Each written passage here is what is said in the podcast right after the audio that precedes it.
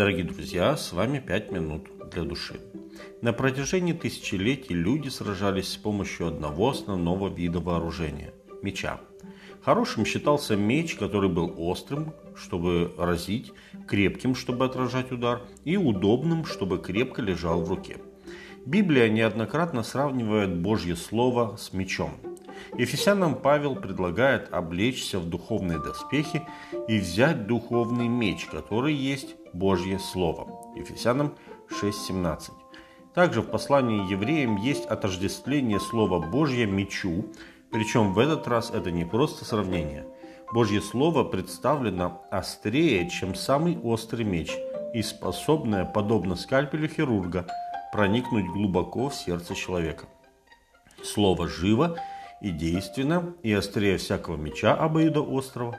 Оно проникает до разделения души и духа, составов и мозгов, и судит помышления и намерения сердечные. Евреям 4.12. В Откровении Иисус предстает пред Иоанном с обоюдоострым мечом, выходящим из его уст. Откровение 1.16.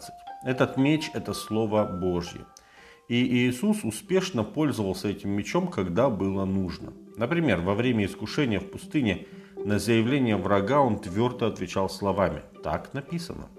Слово Отца он ставил как самый весомый аргумент в любой ситуации.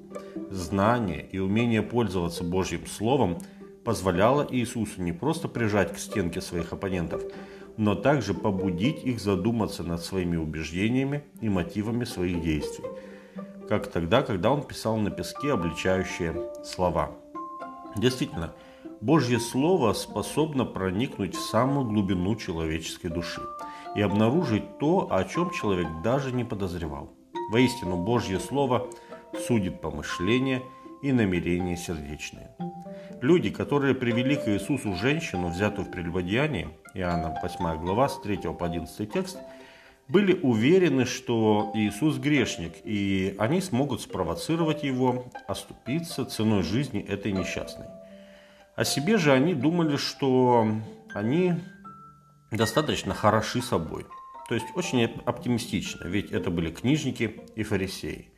На их аргументы Иисус не говорил ничего, он только чертил на песке что-то, что когда эти святые обвинители подходили и читали – они в стыде уходили прочь, будучи обличаемы остатками своей совести.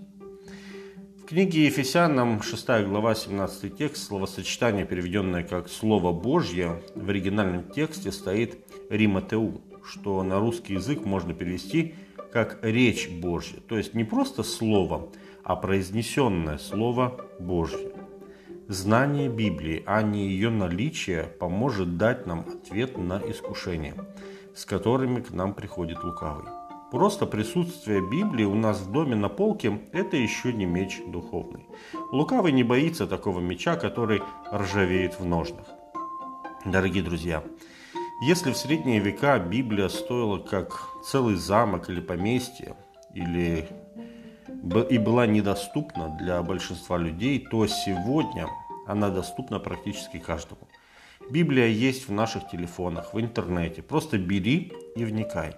Библия поможет нам заглянуть поглубже в свою душу, увидеть опасные помышления и предотвратить падение. Также Библия станет вашим самым главным оружием против искушений, потому что вы будете твердо знать волю Божью для вашей жизни. Освети их истиной, молил Иисус Отца о нас, ибо Слово Твое есть истина. Иоанна 17, 17. С вами были 5 минут для души.